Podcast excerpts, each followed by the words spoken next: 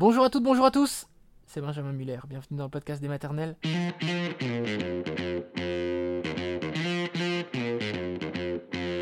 Le podcast des maternelles, et aujourd'hui, vous savez quoi? On vous parle d'amour. Vous allez entendre l'histoire de Sarah, une belle histoire d'amour, avec enfant à la clé, comme on dit. Donc on écoute Sarah, et puis nous serons juste après avec une sexologue, docteur en neurosciences, Aurore Malé-Carras, parce que l'amour, c'est beau, mais l'amour, ce n'est pas toujours très simple. Je vous laisse méditer là-dessus. C'est parti. Donc on aime bien, surtout le vendredi, voilà, parce qu'on a eu une rude semaine, parler d'amour, des histoires d'amour qui se terminent bien, des, des- des contes, quoi, comme des contes pour enfants. Bonjour Sarah. Alors vous avez 29 ans, vous avez rencontré Grégoire il y a 6 ans. Euh, à ce moment-là, il faut le dire, personne n'aurait parié un centime sur votre couple, surtout vous.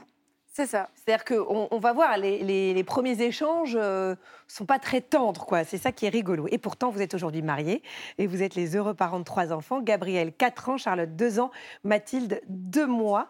Euh, on va revenir un petit peu en arrière. Déjà, dans quel état d'esprit est-ce que vous étiez avant de rencontrer Grégoire? Alors, pas du tout dans l'optique de rencontrer quelqu'un.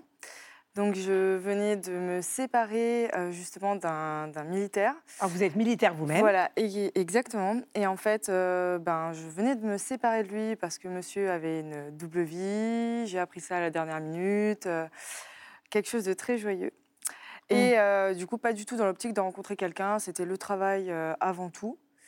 Et, euh, Et donc, euh, bah, voilà, vous vous Voilà. dites, là, je vais me reconstruire, je viens de vivre une histoire euh, vraiment... oui, je vais d'abord prendre du temps pour moi. C'est ça. quoi. Voilà. exactement. Qu'est-ce que vous avez ressenti la première fois que vous avez vu Grégoire? C'est dans quel contexte déjà? Alors, c'était dans un contexte travail, forcément, parce qu'on passe le plus clair de notre temps là-bas. Et bon, il traverse un couloir. J'étais dans ce couloir. Monsieur est un peu plus haut dans la hiérarchie, donc je devais le saluer. Ah, c'est comme ça, donc euh, il n'y a pas de révérence quand même. Non, non, ça va. Il n'y a pas de révérence de ce côté-là. Mais euh, non, non, il est passé. En fait, ben, je, je le salue. Et je me dis, euh, bah, bah, il va me saluer naturellement. Et pas du tout. Il passe à côté de moi. Il ne me regarde pas. C'est-à-dire que je Mais- comprenne bien. Alors, comment vous l'appelez à ce moment-là? C'est quoi? C'est adjudant Oh euh? non, je l'appelais chef. Ouais, c'est ça. Bonjour chef. Voilà. Et le gars passe Le et gars ne vous passe. calcule même pas. Même pas. Euh, Ok. Voilà. Quatre mois plus tard, après une mission, vous êtes réaffecté euh, sur un nouveau site. C'est ça. Euh, et le même que euh, Grégoire. C'est ça. Ce euh, bel homme, mais arrogant, il faut le dire. Donc très beau gosse, mais arrogant. Et 48 heures après votre arrivée, miracle, il vous adresse la parole. Oui, c'est ça. Donc il arrive comme une fleur. Je sortais d'une longue journée de travail. Donc euh, euh, voilà, j'avais fini, j'avais fait plus, plus, plus de 15 heures de travail. Et il arrive et il me demande, parce que j'avais des lunettes à l'époque.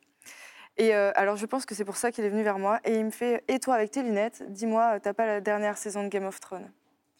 Et je me suis dit Oh, le toupet, alors il n'y a pas de bonjour. Déjà, la première fois qu'il m'a vu, il m'a pas dit bonjour. La deuxième fois, non plus. Et il me demande juste la dernière saison de Game of Thrones. Donc je le regarde et je lui fais oui, oui, bah écoute, je te la donnerai, euh, je la donnerai plus tard. Euh, Là, je suis un peu claquée. Je retourne dans ma tente, je dis, mais, mais, mais il a vraiment un toupet euh, de malade. Et, euh, et il s'avère que ben, quelques jours plus tard, euh, il revient et puis là, je lui dis, ben, écoute, euh, je ne l'ai pas. Il dit, oh, c'est pas grave, je l'ai trouvé. En fait, vous l'aviez pas. Non, non, pas du tout, mais pas du tout. Mais donc, en fait, c'était quoi l'idée de lui dire que vous l'aviez? Eh ben, je sais pas. J'avais juste envie de le faire, euh, de le faire poireauter, comme on dit, euh, juste pour le piquer, parce que bah, il m'avait pas dit bonjour et je me suis, je- il veut cette saison, et bah, il l'aura pas en fait, tout simplement. Bon, après, il y a eu un petit rapprochement ou pas? Euh, alors, je lui ai proposé une partie d'échecs, super glamour, Ah, parce qu'on n'a pas beaucoup de jeux. Allez, viens, euh, on fait une bataille. C'est ouais, un peu ça. Et euh, celui qui perd devait un verre à l'autre. J'ai perdu. Donc, euh, donc on est allé, euh, on a discuté.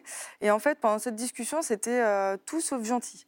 C'était euh, des pics, euh, méchants, gratuits. C'est Et, vrai, euh, mais vraiment à ce Ah oui, point-là oui. En fait, je me suis dit, mais pourquoi je lui parle Mais c'était ça donnait quoi, par exemple? Euh, bah, je, je sais pas, il me parlait et puis je, je trouvais toujours un moyen de lui dire ah ouais mais de toute façon toi euh, pas je, je, saurais même plus vous dire mais c'était euh, ouais j'ai pas envie de te parler pourquoi pourquoi pourquoi je suis là voilà c'était il y avait rien du tout de qui nous liait et, et à la finalité c'est que bah, il est, euh, il m'a regardé, il m'a dit, mais tu sais qu'en vrai, t'es une vraie peste. mais d'un ton tellement méchant. Euh, je me suis dit, bon, bah, c'est loupé, ça y est. En fait, je crois que j'avais mis en place une technique de drague qui vient de tomber à l'eau. Comment je peux rattraper mon coup? Et donc, à ce moment-là, quand même, vous avez conscience qu'il y a une attirance, Ah oui, complètement. malgré tout. C'était une attirance. Mais c'était presque, je dirais pas malsain, mais euh, je me dis, bah, en fait, j'aime quand. Euh, pourquoi j'aime pourquoi j'aime le fait qu'il parle mal comme ça? Enfin, il y a quelque chose qui, qui, est en train de se faire en fait. Et donc, vous commencez à vous rapprocher un petit peu. C'est ça. Donc, on, se parle, on se dit bonne nuit, bonne nuit. le lendemain, c'était bonjour, bonjour. Et puis, au fur et à mesure, on a commencé à, à discuter. ma maman m'a envoyé des colis avec plein de petits gâteaux et toutes ces choses qu'on aime avoir le matin. Et je lui propose de prendre le premier petit-déj. Et à ma grande surprise, il accepte. Et euh, mmh. il me dit OK, euh, bon, bah, feu patate. Et puis on, continue à, discuter. Et tous les matins, sur, euh, sur quelques jours, il y, a cette discussion et en fait, on, se découvre. On apprend à se découvrir, mais ça reste quand même très sobre parce qu'on bah, est quand même dans le cadre du travail. Et, et puis ça jase beaucoup. Oui, c'est ça. Vos collègues, ils étaient un petit peu étonnés quand même de ce rapprochement. Ah oui, complètement. parce que Grégoire est quelqu'un de très on va dire, euh, antisocial au possible. Le travail, c'est le travail, c'est quelqu'un de très droit. Et il s'avère que ben, moi, j'étais euh, l'extrême opposé, donc j'allais plutôt vers les gens, j'étais euh, enfin, voilà, souriante, qui se fait facilement des contacts. Et, et il s'avère que ça s'est fait naturellement comme ça. Les gens nous ont... ne pariaient pas sur nous, on va dire. mais, mais voilà, ça s'est fait. Et vous-même, vous ne pariez pas sur vous, c'est ah ça non, qui est bien. pas du tout, pas du tout. Alors à quel moment est-ce que vous avez compris que c'était peut-être de l'amour quand même entre vous? Alors, on partait en différé en mission, ce qui, était assez. Euh, alors, on était deux, trois jours ensemble, et puis après, au final, on s'est quasiment plus croisés jusqu'à la fin. Euh, en fait, quand je rentrais, il venait de partir 24 heures avant. Enfin, voilà, c'était vraiment des, allers-retours comme ça. Et on s'écrivait des messages. On n'avait pas nos téléphones euh, bah, sur la mission même, mais quand on rentrait, on, rentrait on, pouvait, bah, on les avait, hein, on les retrouvait. Et en fait, même si on ne lisait pas nos messages à l'instant T, lui m'écrivait pendant que, pendant que j'étais sur, on va dire, sur le terrain. Hein. Il m'écrivait, sachant que ben, je lirais ses messages au retour. Et il y a un des messages qui disait, ben, ben voilà, en fait, euh, j'ai hâte que tu rentres. Euh, je ne sais pas du tout ce qui m'attire vers toi, mais, euh, mais j'ai hâte qu'on se reparle. Oui, donc quand même, les choses ont été dites à ce moment-là. Exactement. Donc après trois mois de mission, vous êtes rentré en France. Oui. Grégoire, il rentre quatre jours après vous. Il vient directement vous voir chez vous. Oui. Alors, ces retrouvailles, racontez-nous comment ça s'est passé. Euh, bah, c'était très drôle parce que j'angoissais. Donc la veille, euh, je me souviens, j'ai pas du tout mangé. J'avais le cœur qui palpitait à, à 1000 à l'heure. Je, je, confie à ma meilleure amie que je ne sais pas du tout euh, comment on allait réagir parce qu'au final, on, ne se connaît que dans le cadre du travail. En uniforme et tout. En uniforme, voilà. Donc je me suis dit comment il va réagir quand il va me voir, bah, comme, on, dit en civil en fait, tatouée. J'étais percée de, de, de plein d'endroits du visage. Je me suis dit, mais c'est pas du tout euh, le style qu'il doit, qui doit penser de moi. Euh, et moi, de l'autre côté, je me disais, et lui, comment il va être habillé en fait? Parce que s'il a le pantalon euh, au-dessus du nombril, en velours côtelé, enfin, on, ne peut pas savoir en fait.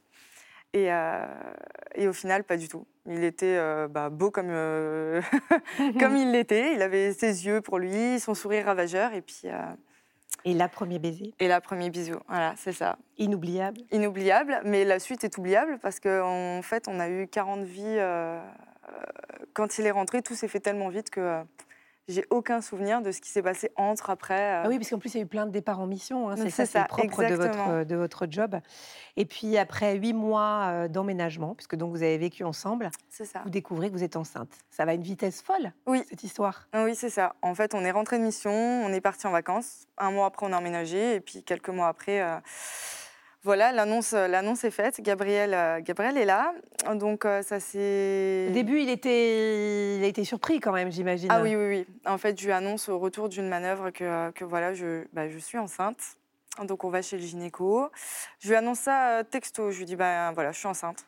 Et je me suis dit, j'attends, j'attends de voir ça. j'attends de voir. La bombe est lancée. Et en fait, il est devenu tout pâle. je ne l'ai pas reconnu. Et, et, là, je lui dis, ben, bah, viens, on va voir, on va chez le gynéco, on va voir on va voir ce, que c'est, parce que ben, on ne sait pas. On pourra poser toutes les questions. Voilà, c'est ça. Euh, et, quand on y va, et là, le, le, gynéco euh, fait écouter le cœur, et là, on se regarde, et là, il me fait, tu sais, euh, de, toute façon, voilà, il est là, on allait l'avoir, ce bébé, c'est un cadeau, donc, donc on continue. Et là, je pense qu'à ce moment-là, mon cœur a triplé de, de, volume, et là, je me suis dit, bah, en fait, c'est vraiment, bah, c'est l'amour de ma vie parce que euh, parce que on s'est rencontrés, c'était inédit. Là, l'annonce du bébé est inédit et je pense que ben, toutes les toutes les filles secrètement au fond de leur cœur espèrent un jour avoir euh, bah, trouvé ce prince charmant qui dit ben, ben je t'aime mais je t'aime pour la vie. Donc moi il me l'a dit à sa façon là à ce moment-là. Puis il me l'a redit plus tard au mariage. Donc euh, Et oui, il y a eu mariage après Gabriel, donc il est né deux ans euh, si je calcule bien, après la première pique dans le couloir. C'est ça, exactement. Et puis Charlotte est venue agrandir la famille. Encore deux ans plus tard, vous accueillez Mathilde. Mathilde, elle est dans les coulisses. C'est ça. Euh, ça a changé quelque chose dans votre couple. En plus, vous faites un métier particulier, vous partez beaucoup. C'est ça. Euh, vous avez réussi à trouver un équilibre? Alors oui, alors ça a été difficile au début. Euh, l'équilibre a été trouvé parce que j'ai fait une croix sur, euh, bah, clairement sur ma carrière. Euh, parce qu'en ayant Gabriel, je me suis dit, bah, en fait, je vais faire maman tout le temps. Je trouve ça trop bien. Et, cet équilibre est venu naturellement à ce moment-là. Bon, ça n'a pas été facile, mais en fait, on s'est construit là-dessus parce que tout a été très vite. Donc en fait, les moments de couple, on n'en avait pas beaucoup. Oui, c'est ça, bien sûr. Et, on a l'habitude d'avoir tout le temps bah, un bébé avec nous. Donc donc on l'a trouvé, notre équilibre. Euh, lui part, euh, continue ses activités, et moi je m'occupe des tout petits euh, à la maison.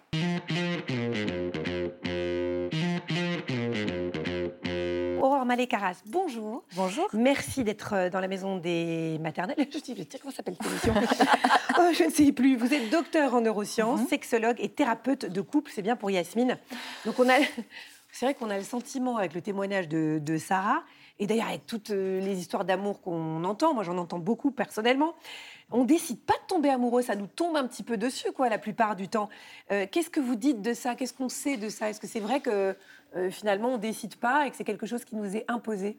Bah, C'est bien pour ça que l'expression, on dit tombe amoureux, hein, ça nous tombe vraiment dessus. c'est vrai que très souvent, on a des histoires où les personnes ne sont pas à une période propice de leur vie, puis badaboum, on rencontre la personne et puis ça bouleverse un peu tout. Oui, c'est ça. Alors justement, Cléa euh, vous demande qu'est-ce qui se passe dans notre cerveau quand on tombe amoureux? C'est une bonne question. Alors déjà, ce qu'il faut savoir, c'est que euh, les neurosciences, c'est une discipline qui est très très jeune.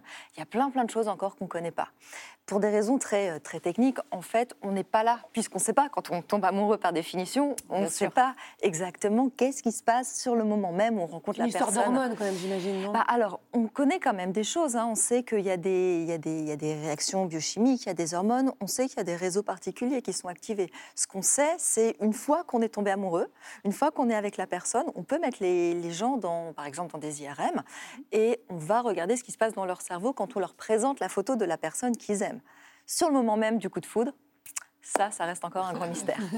Euh, Sonia vous demande se passe-t-il la même chose dans le cerveau des hommes et dans le cerveau des femmes alors pour l'instant, il semblerait que oui, il n'y a pas de grande différence à ce sujet euh, entre les hommes et les femmes, de manière générale. Bon. un peu plus d'ocytocine peut-être, nous? Celui qui dit n'importe quoi. non. Ça reste à prouver. Ça reste à prouver. Alors l'ocytocine, elle est, elle est là quand, euh, pour les deux, en fait. On a aussi l'ocytocine chez les hommes. En général, on va avoir un couple d'hormones, c'est ocytocine et vasopressine, qui vont euh, agir ensemble. Et euh, ces hormones, en fait, elles impactent la pression artérielle. Donc quand on voit, par exemple, la photo de l'être aimé ou quand l'être aimé rentre dans la pièce, on est avec lui, en fait, on va avoir ces sécrétions d'hormones et ça va amener une baisse de la tension artérielle. Et c'est cette baisse de la tension artérielle qui fait qu'on se sent bien, qu'on est relaxé. Et c'est ah. comme ça que le cerveau interprète de je suis bien avec cette personne. Pas mal. Voilà. Euh, Hélène vous demande pourquoi on dit que l'amour dure trois ans? Alors ça, c'est encore une fois une grande question. Euh, j'ai tendance à toujours rigoler un peu avec ça en disant, bah, on dit ça parce qu'en fait, il y a eu un livre, il y a eu un film.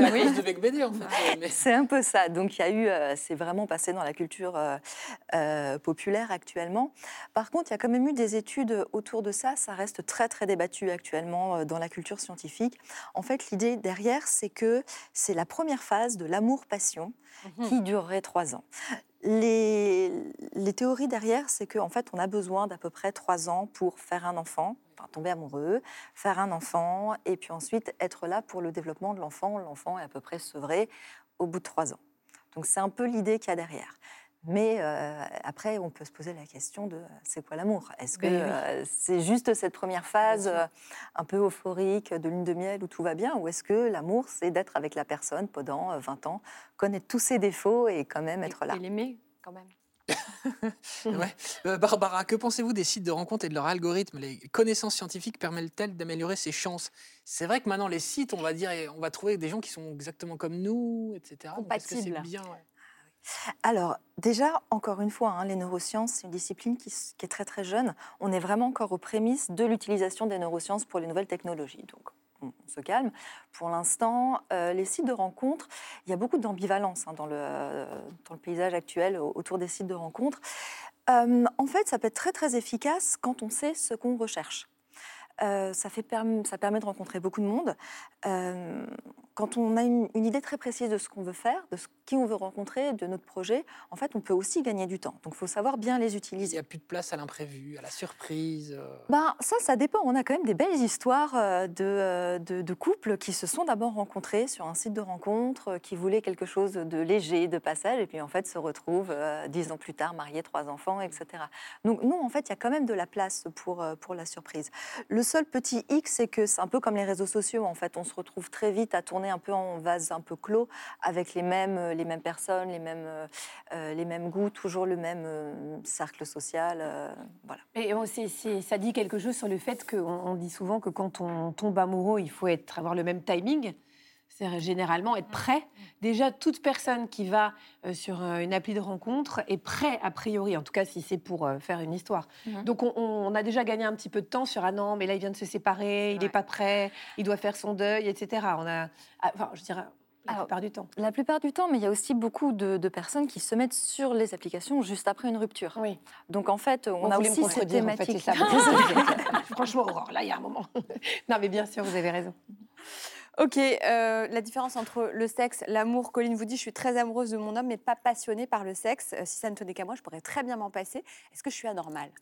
Alors ça, c'est la grande question en cabinet, c'est euh, j'aime ci, j'aime pas ça, est-ce que je suis normale?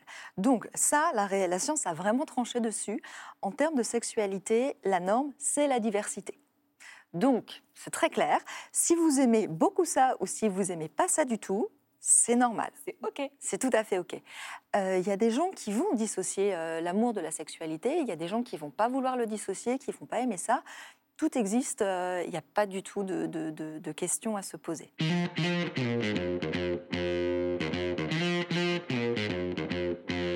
Merci beaucoup Aurore Malécaras et merci à Sarah d'être venue dans la maison des maternelles. Bonne fin de journée tout le monde. N'hésitez pas à partager ces podcasts si ça vous intéresse et à mettre des petites notes sur les applications de podcast. Nous, ça nous aide à être mieux référencés et du coup, euh, être plus écoutés. Et si on est plus écouté, et eh ben, eh ben on est content. Voilà. Au revoir tout le monde.